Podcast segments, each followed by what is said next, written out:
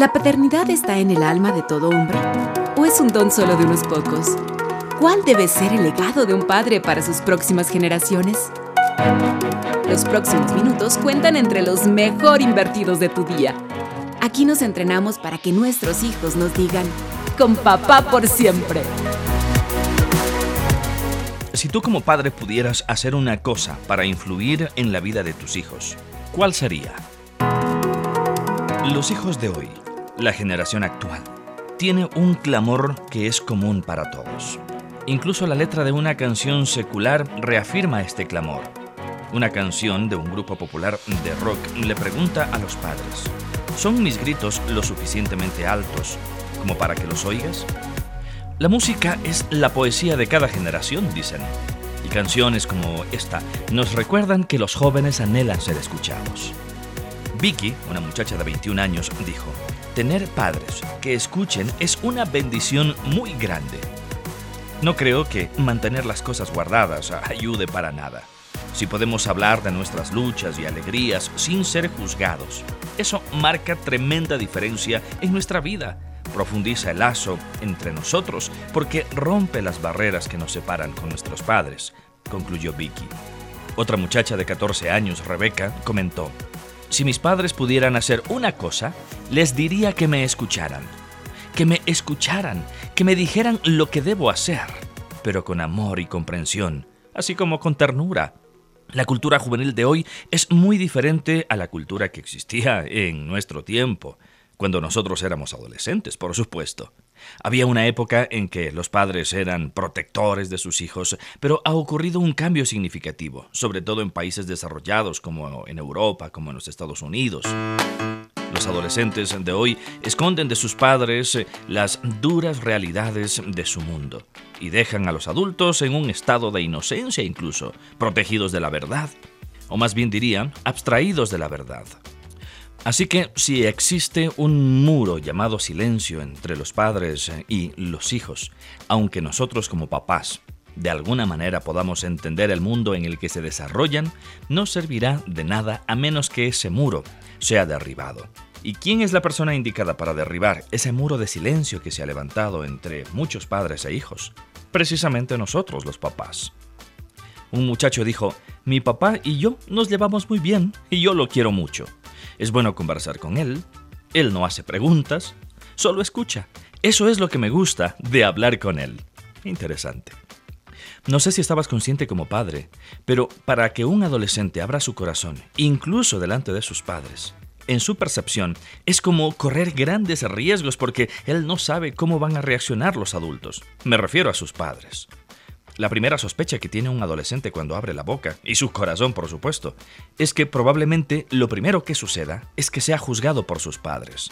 Por eso es que los muchachos adolescentes a menudo callan, no dicen nada.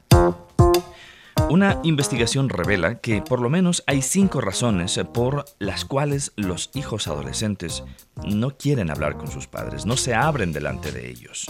La primera razón que dicen es, puede ser que mis padres no me entiendan. Laura comentó, lo que yo paso es tan diferente de lo que pasaron mis papás. Probablemente los asustaría las cosas con las cuales yo tengo que luchar todos los días, a pesar de que yo ya estoy acostumbrada a eso. Lo que se considera normal en la escuela y en la conducta ha cambiado ahora. Es difícil para un adolescente contarle a un padre que alguien en la escuela practica, por ejemplo, relaciones sexuales eh, en los baños em, de sus colegios. O qué difícil es para los jóvenes entender la fe en una cultura que es cada vez más hostil al cristianismo.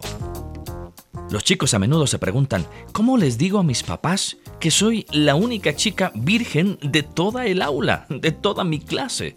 ¿Cómo puedo decirles a mis padres eh, que me consideran intolerante cuando trato de expresar mis creencias en el colegio? El mayor temor que tienen los adolescentes en cuanto a hablar con un adulto no es contar la verdad, sino tratar de expresar la verdad sin ser juzgados. Yo no les hablo de mi mundo porque mis padres no lo entenderían, dijo un muchacho de 13 años. ¿Cómo reaccionarías tú como papá? ¿Qué le dirías a tu hija, por ejemplo, si te cuenta que una chica de su aula, una compañera suya, tiene múltiples aventuras o aventuras simultáneas con muchachos? ¿O cuál sería tu reacción si tu hija te contara que su mejor amiga se hizo un aborto? Esa es la realidad. Y sabes, ambas situaciones ahora son muy comunes en la cultura de tus hijos adolescentes. Y es allí que nuestros hijos están tratando de sobrevivir con su fe que dice que le hemos enseñado que esas decisiones son un pecado. Mis padres honestamente no tienen ninguna idea de cómo es la vida diaria, mencionó una chica de 17 años. Solo para que estemos un poco más conscientes del mundo en el que están viviendo nuestros hijos, debemos, como padres, considerar que los chicos están intentando mostrar el amor de Dios, la fe que le hemos enseñado como papás, a una cultura que dice que si se pronuncian en contra de estos o de estos otros asuntos, están demostrando odio, son intolerantes. ¿Te das cuenta de cuán difícil es ser cristiano para un adolescente hoy?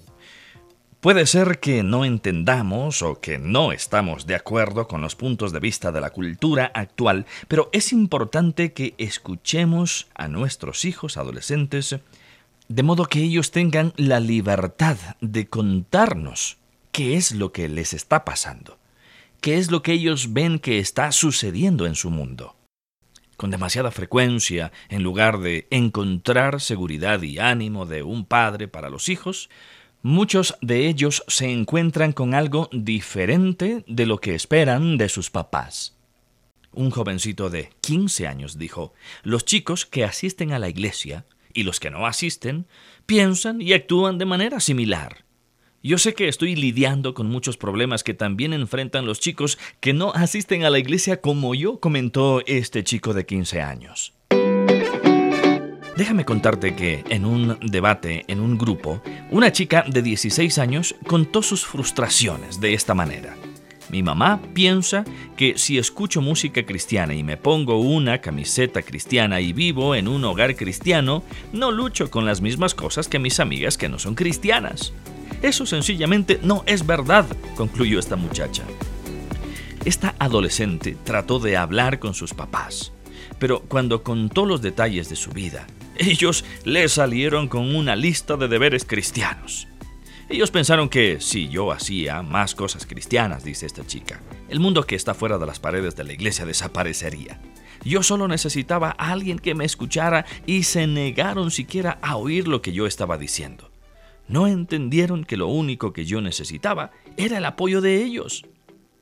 Nuestros adolescentes necesitan saber que hay alguien que les escucha, que está dispuesto a comprender lo que ellos tienen que decir. Esas conversaciones pueden ser grandes oportunidades para que nosotros como padres podamos guiarlos por la dirección correcta o para animarlos porque están haciendo lo correcto. Aún tal vez no comprendamos el mundo en que viven nuestros adolescentes, pero podemos propiciarles un lugar más seguro donde aterrizar. Otra razón por la cual los hijos, sobre todo adolescentes, no se abren con sus papás es que piensan, lo único que mi papá va a hacer es darme un sermón. Y con toda sinceridad debo confesarte, como papá, que cuando he conversado con mis hijos adolescentes, y al escuchar lo que ellos han comenzado a contarme, enseguida yo empiezo a procesar en mi mente las lecciones que supuestamente debo decirles para que ellos aprendan, pues tenemos en la punta de la lengua siempre algo que decirles para que ellos aprendan las grandes lecciones de la vida. Pero sabes, el resultado es el cierre total de la comunicación de ellos hacia nosotros y por supuesto de nosotros hacia ellos también. Así que cuando tu hijo adolescente se franquee, se abra contigo como papá, algunas de las cosas eh, que digan pudieran a lo mejor chocarte o hasta asustarte. Eso es lo que me ha pasado muchas veces a mí. El punto clave es cómo reaccionamos cuando eso sucede. Cuando nuestro hijo, a quien le vemos todavía como un bebé, nos cuenta los detalles espeluznantes de su mundo. Y si nosotros estamos dispuestos a escucharles, sin sermonearles, entonces habremos dado un gran paso para abrir nuestra comunicación con ellos y poder, como papás, acompañarles, guiarles en nuestro anhelo de formar su vida, en nuestro anhelo de protegerlos de muchas influencias negativas que son reales en el mundo que ellos viven. Bueno, hasta aquí nos quedamos en esta conversación en Papá por siempre. En nuestro próximo episodio vamos a continuar conversando sobre algunas razones por las cuales a nuestros hijos les cuesta abrirse hacia nosotros como papás, tener confianza en nosotros. Este tema fue tomado y adaptado del libro Lo que todo padre debe saber de Susan Eller. Soy Duval Rueda y esta es una producción de HCJB La Voz de los Andes.